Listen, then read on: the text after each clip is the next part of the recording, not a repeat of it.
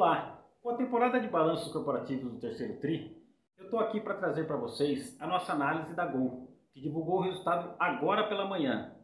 Eu sou Renato Halgren e se você quiser saber a nossa recomendação e o potencial para as ações da Gol, fica comigo até o final.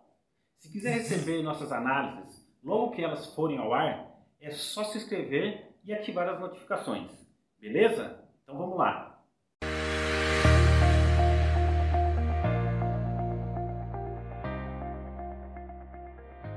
Bom, a Gol apresentou um resultado positivo na nossa avaliação. O grande destaque continua sendo a recuperação na demanda, por conta de uma combinação melhor de precificação de tarifas, uma taxa de ocupação superior a 80% e resultando em uma receita recorde de 4 bilhões no trimestre. Nesse terceiro TRI, a frota operacional da Gol contou com 145 aeronaves, sendo que 26% desse total são dos novos modelos 737 MAX 8.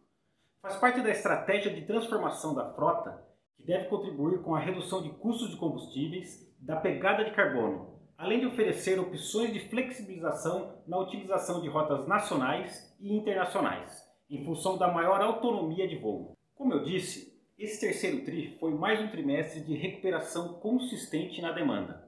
O número de passageiros transportados atingiu 6,9 milhões, a taxa de ocupação das aeronaves ficou estável em 81%, enquanto nos voos internacionais essa taxa foi de 84,3%.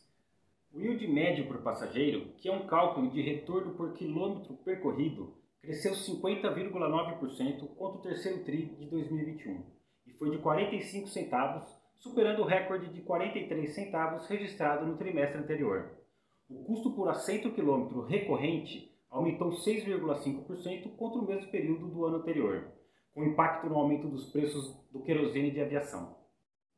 O resultado operacional recorrente, que é o mais acompanhado pelo mercado, no terceiro TRI de 2022 foi de 261 milhões, contra um EBIT negativo de 576 milhões no terceiro TRI do ano passado. As despesas de juros foram de 673 milhões e a de variação cambial 738 milhões, contribuindo para o prejuízo de 1,5 bilhão no trimestre. Para fechar, por enquanto, sem mudanças na nossa recomendação. A gente mantém nosso preço-alvo para as ações da Gol em R$ 19,00 por ação para o final de 2023, com recomendação de compra. Os riscos continuam em duas grandes dimensões, sendo menos arriscado no curto e médio prazos as oscilações de demanda, e o maior componente de risco os preços dos combustíveis e a variação cambial. Eu fico por aqui. Aproveito para convidar você a acompanhar as análises da nossa equipe no bb.com.br/análises. O link vai estar na descrição. Um abraço e até mais.